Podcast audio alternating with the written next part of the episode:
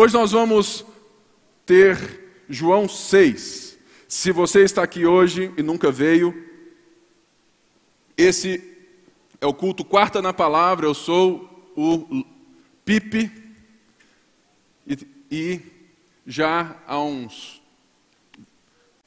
sei lá, uns, é três meses, nós estamos juntos aqui e hoje nós estamos em João. E nós vamos em João até chegar lá no último, até Jesus ressuscitar e a gente aprender com ele que é manso e humilde de coração. E hoje o desafio é enxergar o capítulo 6 de uma forma inteira. São 71 versículos, eu não vou ler todos, mas eu quero abençoar seu coração. De fato, é trazendo aquilo que esse capítulo mais salta aos nossos olhos. A grande verdade é que no mundo de hoje, nós valorizamos algumas coisas que podem ser, no longo prazo, maléficas. Ou seja, o mundo de hoje, ele valoriza e ele busca a utilidade, não é verdade? Tudo aquilo que é útil para você, você vai atrás. Se aquilo não é útil para você, você não faz parte. É talvez há 40 anos atrás ou mais, não tinha fralda descartável. Eu tenho dois filhos e eu não sei como seria se eu não tivesse a utilidade das fraldas descartáveis. Eu nasci usando fralda de pano. Imagina, irmãos, na minha época em que eu era um pequeno bebezinho, a minha mãe não tinha como comprar fralda descartável porque era importada e era muito caro.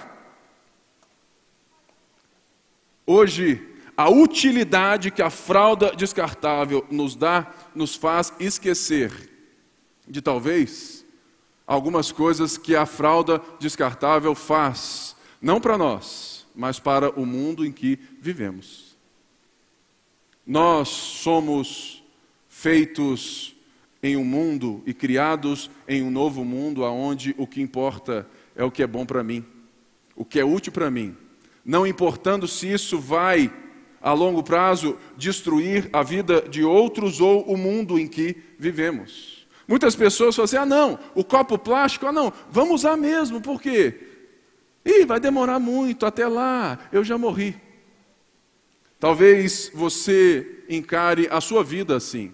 Ah, não, deixa eu aproveitar isso agora, porque isso é útil para mim agora. E você abre concessões na vida, não pensando nos seus valores.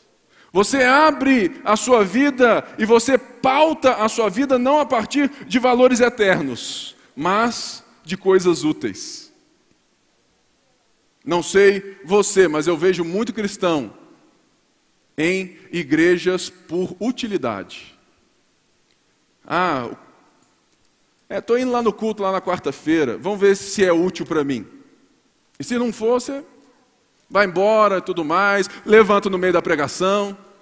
Né? Ou seja, existe um senso de utilidade, de praticidade no nosso mundo hoje que perde e traz uma falta de visão de longo prazo, visão eterna e visão reverente da vida.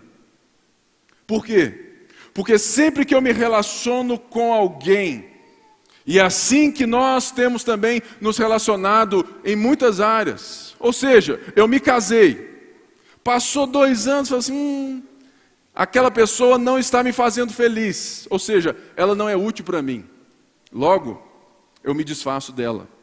Assim como foi útil para mim o uso da fralda descartável. Ou seja, o que me interessa, o que está por trás de um pensamento, de coisas que a gente nem percebe muitas vezes, é que a utilidade, a praticidade nem sempre faz da nossa vida algo melhor. Por quê? Porque nós vamos transferir para os nossos relacionamentos com as pessoas e com Deus esses valores e essas formas de viver. E hoje é batata. O nível de separação, de divórcio dentro da igreja evangélica é tão alto quanto fora da igreja evangélica.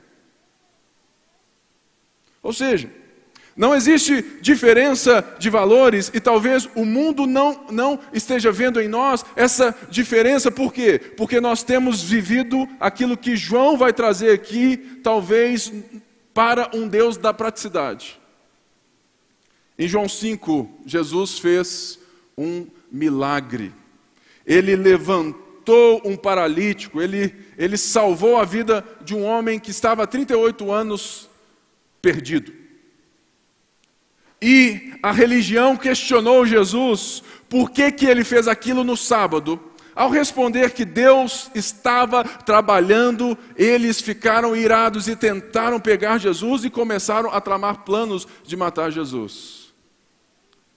Ele vem responde e mostra que ele é resultado de um Deus que trabalha e que vem salvar esse mundo que nós estamos destruindo. E destruímos primeiramente por causa do pecado. Muitas vezes, irmãos, nós temos que trazer uma reflexão. E é isso que João entra no capítulo 6 com a multiplicação dos pães, para nos mostrar duas realidades distintas da vida. Nós vamos ver que Jesus está cercado pela multidão. Toda multidão tem um certo ar, um certo tom de sucesso, não é assim? Talvez quando você entra aqui e vê que talvez não tem tanta gente igual em outros cultos, você fala assim: puxa vida, esse culto pode não ser tão bom. Quando você vai num show e não está tão cheio, você fala, ah, será que esse negócio é bom? Eu já sou líder há muitos anos. E é impressionante que todas as pessoas que chegam, sabe, sempre no horário do culto, chegam com a igreja mais vazia. Por quê? Porque ninguém chega no horário do culto, não é assim? Então, essas pessoas sempre têm a impressão de um culto vazio.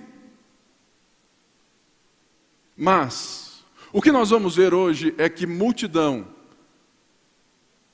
não é sinal de sucesso. Multidão não é sinal de que todos estão dentro do barco de Jesus. Por quê? Porque nós vamos ver Jesus lidando com os seus discípulos de uma maneira tão linda e mostrando que o pão que ele multiplicou, na verdade, é nada perto de quem ele é. O título de hoje é Eu sou o pão da vida. João 1 diz assim, ó, João 6, verso 1 diz assim: Algum tempo depois, Jesus partiu para outra margem do mar da Galileia. E grande multidão continuava a segui-lo, porque vira os sinais miraculosos que ele tinha realizado nos doentes. Então Jesus subiu ao monte e sentou-se com seus discípulos. Estava próxima a festa judaica da Páscoa. Levantando os olhos e vendo uma grande multidão que se aproximava, Jesus disse a Filipe: Onde compraremos pão para esse povo comer? Fez essa pergunta apenas para pô-lo à prova, pois já tinha em mente o que ia fazer. Felipe lhe respondeu: Duzentos denários não comprariam pão suficiente para cada um para que cada um recebesse um pedaço. Outro discípulo, André, irmão de Simão Pedro, tomou a palavra. Aqui está um rapaz com cinco pães de cevada e dois peixes, mas o que é isso para tanta gente? Disse Jesus: mande o povo assentar-se. Havia muita grama naquele lugar e todos se assentaram. Eram cerca de cinco mil homens. Então Jesus tomou os pães, deu graças e os repartiu entre os que estavam assentados, tanto quanto queriam, e fez o mesmo com os peixes. Depois de todos receberem o suficiente para comer, disse aos seus discípulos: Ajuntem os pedaços que sobraram, que nada seja desperdiçado. Então eles os ajuntaram, encheram doze cestos com pedaços dos cinco pães de cevada deixados por aqueles que tinham comido. Depois de ver o sinal miraculoso que Jesus tinha realizado, o povo começou a dizer: Sem dúvida, este é o profeta que devia vir ao mundo. Sabendo Jesus que pretendiam proclamá-lo rei à força, retirou-se novamente sozinho para o monte.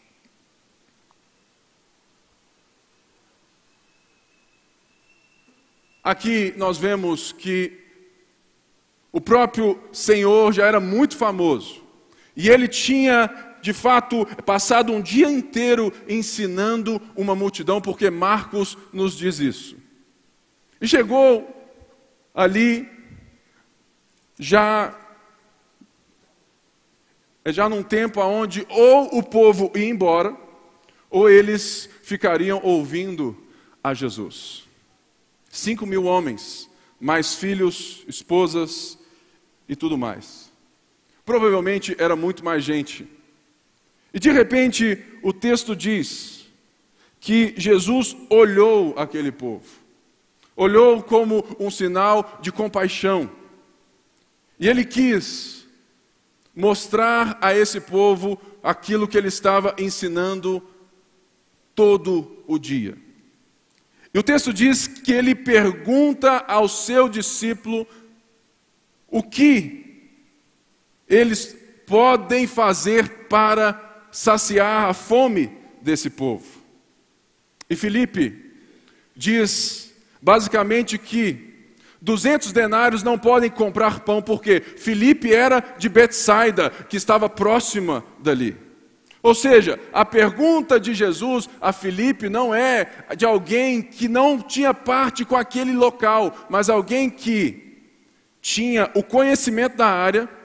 Então, ele pergunta para pô-lo à prova de uma maneira que ele sabia se Filipe tinha ou não as condições de suprir aquele povo. E o texto diz que ele disse: Olha, 200 denários não comprariam pão suficiente. 200 denários são 200 dias de trabalho. Ou seja, oito meses de trabalho para alimentar aquele povo naquele momento. Será que algo impossível estava ali? Certamente. 200 denários é, é mais do que metade do nosso ano, porque um denário é um dia de trabalho. E de repente, um outro discípulo vem e fala assim: Olha, tem um rapaz ali com dois pães de cevada e peixes. O pão de cevada é o pão dos pobres. Porque o pão dos ricos é, é de trigo. É um pão que é mais fácil de fazer e se fazia nas pedras, assim, de forma fácil. E os peixes que estão nesse texto não, não diz a palavra normal de peixes no grego, mas de peixinhos, porque para os pobres era pão de cevada e peixinhos pequenos salgados, que hoje seria a nossa sardinha em lata. Ou seja, tinha um menininho lá, com pães bem simples e algumas sardinhas em lata. O que quer dizer que isso aumenta o tamanho da grandiosidade daquilo que Jesus irá fazer. Por quê? Jesus irá transformar algo simples em algo grandioso de uma forma que não apenas todos comem, mas que ainda sobra. Mas esse milagre é dito aqui como um sinal. Muitas pessoas pegam aqui João 6 e falam assim: Eu vou pregar sobre esse milagre. Deus vai multiplicar na sua vida, glória a Deus. Mas o que o capítulo, o que Jesus está, sabe, mostrando aqui é, é justamente que após um sinal, um sinal é, é algo que nos aponta, nos remete, nos dá a direção para algo. Os milagres de Jesus em João são justamente para mostrar ao povo quem Jesus é. Porque João está desde o começo dizendo que Jesus é o Filho de Deus. Logo, esse é mais um milagre de Jesus com o intuito de mostrar o coração das pessoas e quem Jesus é. E nós vamos ver por todo o capítulo 6 que a palavra pão se repete.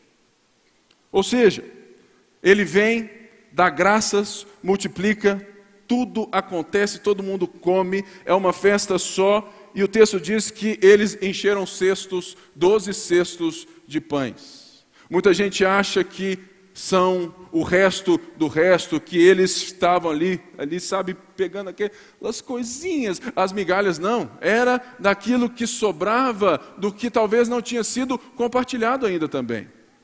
Doze, porque provavelmente foram os doze discípulos que foram ali e trouxeram aquilo. Mas, o texto nos mostra que depois de ver esse sinal, a multidão quis proclamar Jesus Rei. E aqui nós vemos aquilo que o texto segue, por quê? Porque a grande verdade é que esse texto vai nos mostrar a diferença entre pessoas que veem Jesus como alguém útil para a vida delas e alguém que tem Jesus como o tesouro da vida delas. Quando eles chegam e querem proclamar Jesus Rei, é justamente porque em Deuteronômio 18 diz que Moisés falou que Deus iria trazer outro profeta. E eles estavam esperando, estava próximo da Páscoa. A Páscoa, todo mundo ficava atento, porque era comum uns malucos aparecer na Páscoa se proclamando, sabe quem? O Messias. Mas a expectativa desse povo, e que não eram poucos, era a mesma expectativa de todos os judeus. Eles estavam esperando o profeta para livrá-los da mão de Roma. Porque eles não eram livres, eles eram escravos, eles estavam sob a jurisdição, o domínio político, eles estavam sob o domínio do Império Romano. E eles ansiavam pelo Messias, o Salvador, naquele momento. Ou seja, quando Jesus faz um sinal milagroso, eles logo querem pegar Jesus para ser o rei.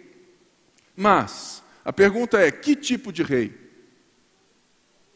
A grande verdade, irmãos, é que nós nem nos apercebemos, mas muitas vezes a nossa vida com Deus quer dizer e quer chamar Jesus de rei a partir dessa perspectiva.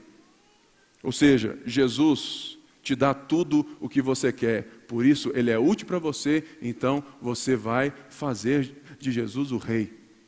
Eles estavam ali e queriam proclamar Jesus rei, não porque eles estavam tendo a consciência do Messias verdadeiro, mas que eles estavam querendo porque, olha, se ele já fez tudo aquilo que nós estamos vendo, se ele cura os doentes e se ele nos dá a comida ele pode nos livrar das mãos de Roma. Logo, ele é útil para nós. Vamos fazer desse cara rei. Ele só pode ser de Deus. E muitas vezes nós agimos da mesma maneira. A pergunta que deve estar no seu coração nessa noite é: eu sirvo ao rei porque ele é útil para mim? Ou o rei é o meu maior tesouro? Porque é isso que, a partir de então, o capítulo vai se desenrolar. Nós vamos ver que Jesus vai se proclamar o pão da vida, no sentido de que ele não veio e ele não é o profeta, o Messias, no sentido de suprir as necessidades terrenas de um povo, mas ele veio como o Salvador de outras maneiras e da maneira do que ele veio salvar o mundo do pecado. Ele veio salvar o mundo do caos que nós estamos ali e que nós criamos, porque no pecado a morte entrou e tudo foi devastado. Aquele povo não tinha nada a ver com essa maneira de ver a vida, de que nós precisamos de uma salvação, de uma transformação interna. Eles eram os judeus. O povo era top. Eles não, eles só precisavam de um rei terreno. Talvez você diga que Jesus é o Senhor da sua vida, o Salvador, mas você vive pulando de igreja em igreja buscando sinais de milagres.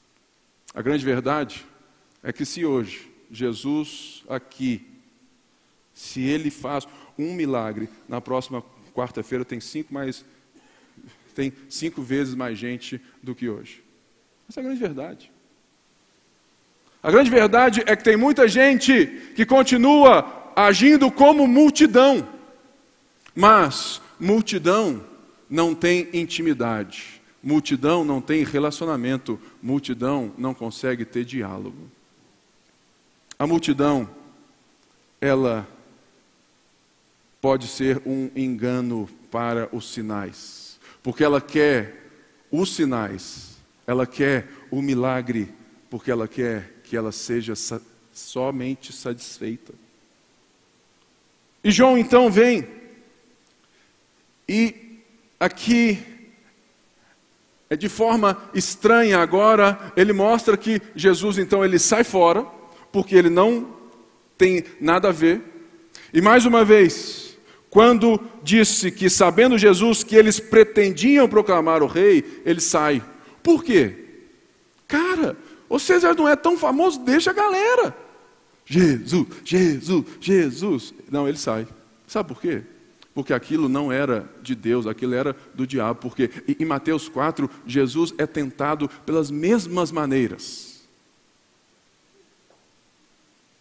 Deixa o sucesso terreno te jogar. Se tu és o filho de Deus, transforma essas pedras. Olha para você mesmo, deixa a coisa te aplaudir. Eu te darei todas as nações. Veja aí, ó. Jesus sai e o texto diz então que ele foi e os seus discípulos foram embora de barco. E uma das coisas mais estranhas que eu me pergunto é que do versículo 16, aonde Jesus está agora não mais com uma multidão, mas sim trabalhando com os seus discípulos dentro do mar da Galileia. É porque que depois o assunto volta para pão. Sabe por quê? Porque Jesus ensina os seus discípulos de uma forma diferente, porque Jesus não está interessado em formar multidões. E ele separa um povo, ele separa os seus doze numa situação diferente, para mostrar e para certificar que a maneira como os seus doze enxergavam ele não era como a multidão estava o vendo. A partir daqui diz que então Jesus, então eles passaram a perseguir Jesus a partir do verso 16, porque ele estava fazendo essas. Opa, gente, eu estou no 6 aqui. Ao anoitecer, seus discípulos desceram para o mar. Entraram no barco e começaram a travessia para Cafarnaum. Já estava escuro e Jesus. A... Peraí. Já estava escuro e Jesus ainda não tinha ido até onde eles estavam. Soprava um vento forte e as águas estavam agitadas. Depois de terem remado cerca de cinco ou seis quilômetros, viram Jesus aproximando-se do barco, andando sobre mar e ficaram aterrorizados. Mas ele lhes disse: Sou eu, não tenham medo. Então receberam Jesus no barco e logo chegaram à praia para o qual se dirigiam. Ou seja, essa experiência dos discípulos é muito interessante quando você entende o que Jesus está dizendo quando ele diz sou eu. Ele manda os discípulos embora. E de repente, ele vem andando sobre as águas. E quando eles vêm, eles pensam e acham assim: é um fantasma, é alguém, é qualquer coisa. Mas o texto de João usa um termo no grego que é o termo usado aqui para sou eu, que é quando Jesus diz eu sou. E no capítulo 6 ele diz isso várias vezes, que é o termo que ele usa para, para dizer que eu sou, é o termo do Senhor Deus. Lá de Êxodo, aonde o eu sou está se revelando. Lembra-se, Moisés. Deus chama Moisés na sarça ardente, ele tem aquilo ali, ele falou assim: vai lá libertar o povo. Ele falou assim: cara, como que eu vou? Quem é você? Diga que o eu sou mandou. Mas eu sou, e aí?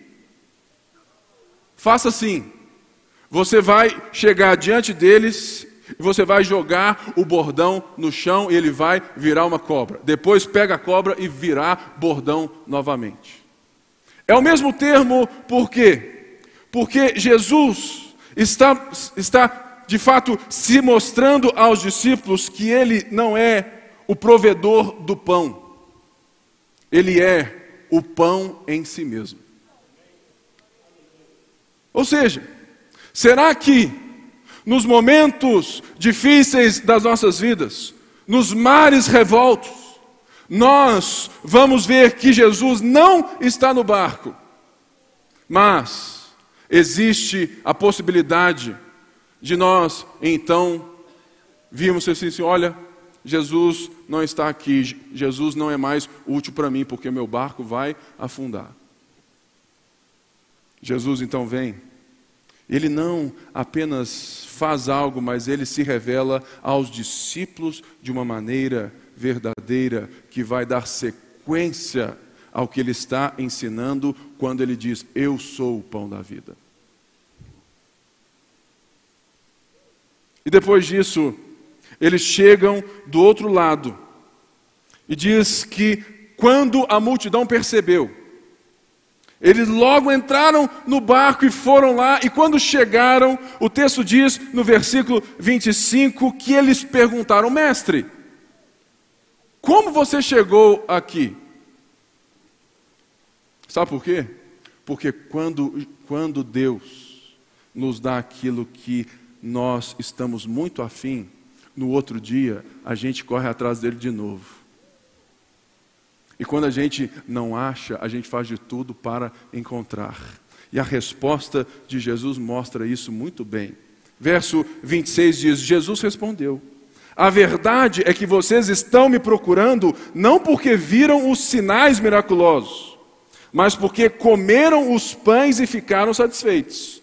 Não trabalhem pela comida que se estraga, mas pela comida que, que, que, que, é eterna e que permanece para a vida toda, o qual o Filho do Homem lhes dará. Deus, o Pai, nele colocou o seu selo de aprovação. Essa resposta é a resposta de um Deus de amor. Sabe, meus irmãos, muita gente acha que amar não é confrontar. O fato é que Jesus ama tanto a multidão e quer que eles se tornem discípulos, que uma resposta dessa é necessária. Será que você sabe ouvir de Jesus um não? Será que, que você sabe ouvir das pessoas que te amam e querem você mais próximo e cada vez mais parecido de Jesus, uma reprimenda, uma repreensão, uma abertura de olhos? O que Jesus faz aqui é justamente confrontar para abrir os olhos. Olha, vocês não me procuram porque eu sou, vocês me procuram porque a barriguinha está cheia. E por isso vocês voltam aqui todos os dias, por isso vocês dão ofertas grandes, e, e é por isso que, que tudo está tão bom. A multidão esconde muitos perigos, e eu sei muito bem o que é ser um pastor que é pressionado para viver no meio das multidões. Sabe por quê? Porque no mundo onde o que é útil, o que é bom, o que é prazeroso para mim é o que vale, a multidão é justamente o selo de aprovação, até mesmo do ministério de alguém. E eu digo com toda, sabe, tranquilamente.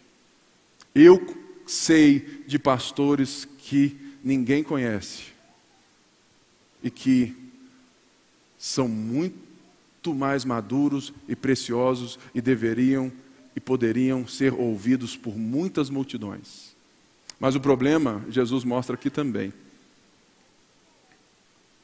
que quando o discurso é duro demais, a multidão sai fora. Será que nós temos a certeza de que se Jesus é precioso, se Ele é o nosso pão, nós vamos ter a capacidade de ouvir pregações, de ouvir gente falando, de gente, até mesmo o próprio Deus nos mostrando um discurso que às vezes é duro demais para nós, mas que vai transformar o nosso caráter, que vai abrir os nossos olhos, que vai nos dar uma perspectiva eterna da vida. Essa resposta só você pode ter. Por quê? Jesus fala assim: olha, não trabalhem pela comida que perece. Aí você fala assim: poxa, esse texto aqui então mostra que eu tenho que ganhar minha salvação. Eu tenho que fazer para Deus, eu tenho que correr atrás, eu tenho que trabalhar por coisas eternas. Mas não. Olha só o que Jesus diz no verso 29. A obra de Deus é esta: crer naquele que ele enviou. O nosso problema é que quando nós servimos um Deus pela utilidade de Deus, nós queremos trabalhar muito para que Deus nos veja e nos dê mais. Jesus fala assim: não é nada disso, queridos. Vocês estão entendendo tudo errado. A obra, a obra de Deus, ou seja, o trabalho de vocês, é crer. O trabalho de vocês é olhar, é confiar, é me ter como tudo. O cristianismo não diz respeito ao tanto que você faz para Deus, mas ao tanto que Deus fez por você. A nossa fé não diz respeito, irmãos, o Evangelho não diz respeito a, a você, mas a você sendo amado por quem tem jeito de fazer, quem tem como resolver. Por isso, ele fala assim: olha, para de trabalhar à toa, para de correr atrás do vento, creiam naquele que Deus enviou, creiam em mim. Porque ele vai dizer, a partir do verso 33, ele diz assim: Pois o pão de Deus é aquele que desceu do céu e dá vida ao mundo. Por quê? Quando Jesus fala isso, que vocês devem de fato trabalhar, o povo já recua, fala assim: será que o Senhor é profeta mesmo? Sabe por quê? Porque sempre que alguém vive para Deus, ou tem alguém pela utilidade, qualquer coisinha errada que fuja daquilo que eu quero, eu pulo fora, eu, eu estou agora, então, fala assim: olha, será? Irmãos, eu já estou aqui desde 1999, aqui na Lagoinha. Graças a Deus, Deus me trouxe para cá, fui salvo aqui, eu vivo aqui, tenho muitos amigos aqui e amo a minha igreja.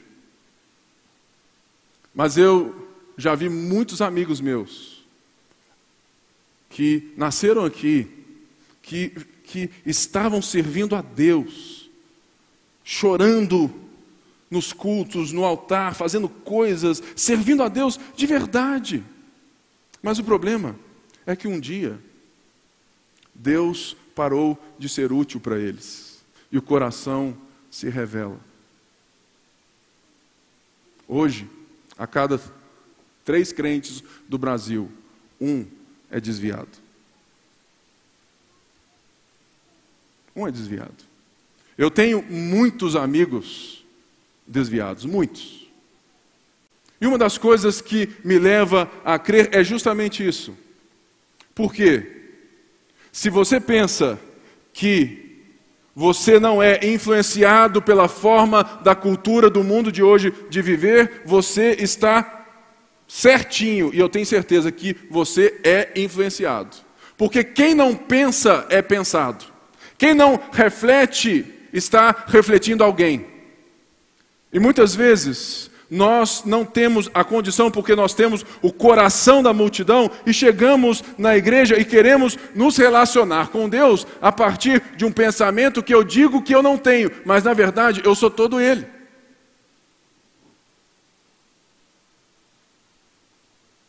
Ou seja, se Deus não te curar, Deus então perde todo valor e você vai embora.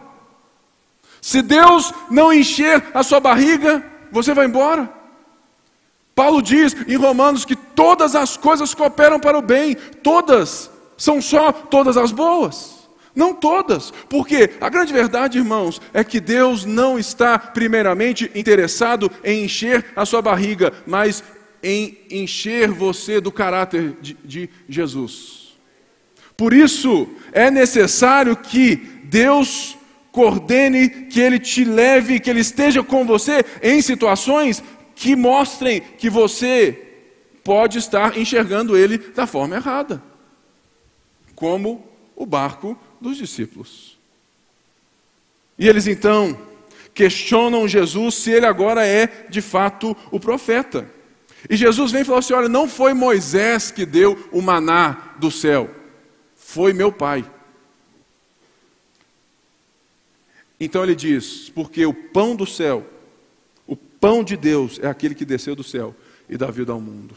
E novamente no verso aqui ele diz, verso verso é 35. Eu sou o pão da vida. Aquele que vem a mim nunca terá fome, aquele que crê em mim nunca terá sede. Novamente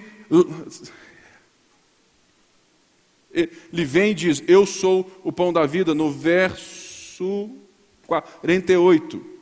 E no verso 51, mais uma vez, eu sou o pão vivo que desceu do céu. Se alguém comer deste pão, viverá para sempre. Este pão é a minha carne que eu darei a vida pelo mundo. Aqui, o discurso mudou totalmente. Se no começo, quando ele deu o pão para eles, eles estavam, tu és o profeta. No primeiro coisinha, ele já, opa, será que é? Agora, quando Jesus mostra, olha, vocês não precisam de comer o pão que eu dou, vocês de fato precisam é me comer.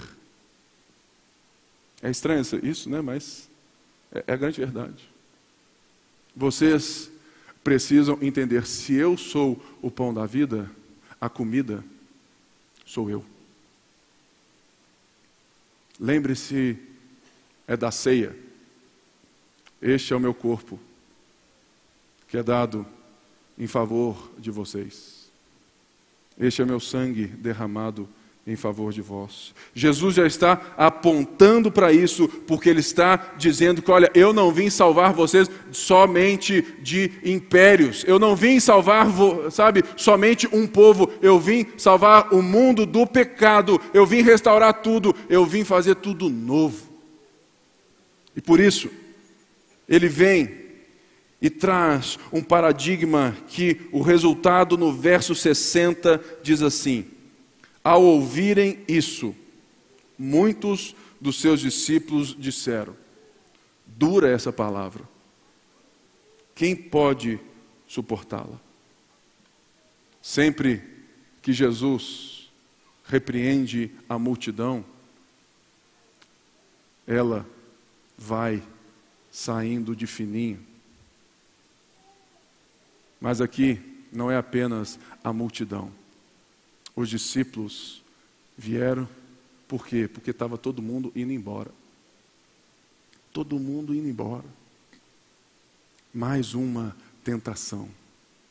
Será que quando o sucesso aparente não vem e você vê as pessoas indo embora, você muda aquilo que Deus te deu? Você muda quem você é? Será que você é alguém moldável segundo as circunstâncias ou segundo o Espírito de Deus? O povo está indo embora, pastor. A gente tem que fazer alguma coisa. Uma, estamos na palavra, estamos levando o amor das pessoas, trazendo elas para Deus. Talvez a forma possa mudar, mas o conteúdo jamais. Nosso problema é que muitas vezes, para ter a aceitação das pessoas, Jesus foi tentado nisso. Nós não mudamos apenas as formas, nós mudamos o conteúdo. Se você muda o conteúdo da sua vida, Jesus é útil para você, mas ele não é o seu tesouro. Porque quando Jesus fala assim: Olha, eu sou o pão da vida, quer dizer que eu sou a única coisa que te dá sustento e eu sou aquele que vai te dar força, alimento, suprimento. Eu sou tudo em você. O seu dia depende de mim, e se você está comigo, eu sou o seu tesouro, e a partir do tesouro tudo se desenvolve. Será que somos assim, irmãos? Será que o seu domingo na igreja, a sua quarta na igreja, é igual à sua segunda no trabalho? Por quê? Porque você vive a partir de um tesouro.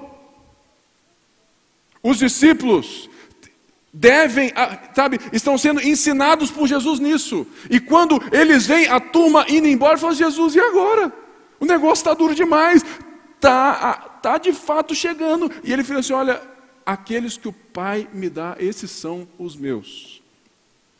E aqui eu fecho com a pergunta de Jesus aos discípulos. diz aqui no verso 66, 666. Entendeu? Para ficar bem esquisito. João, João 6, 66. Daquela hora em diante, muitos dos seus discípulos voltaram atrás e deixaram de seguir. Eu falei, não, velho, esse negócio está esquisito mesmo. Não tem nada de estranho, porque a Bíblia a Bíblia mesmo, ela não tem versículos. Aqui é só uma referência para mim e para você. Né? Então, não fique preocupado. E no verso 67 diz assim: Jesus perguntou aos doze, agora ela ali, ó, na galera: Vocês também não querem ir? Simão Pedro lhe, lhe respondeu: Senhor, para quem iremos? Tu tens as palavras de vida eterna.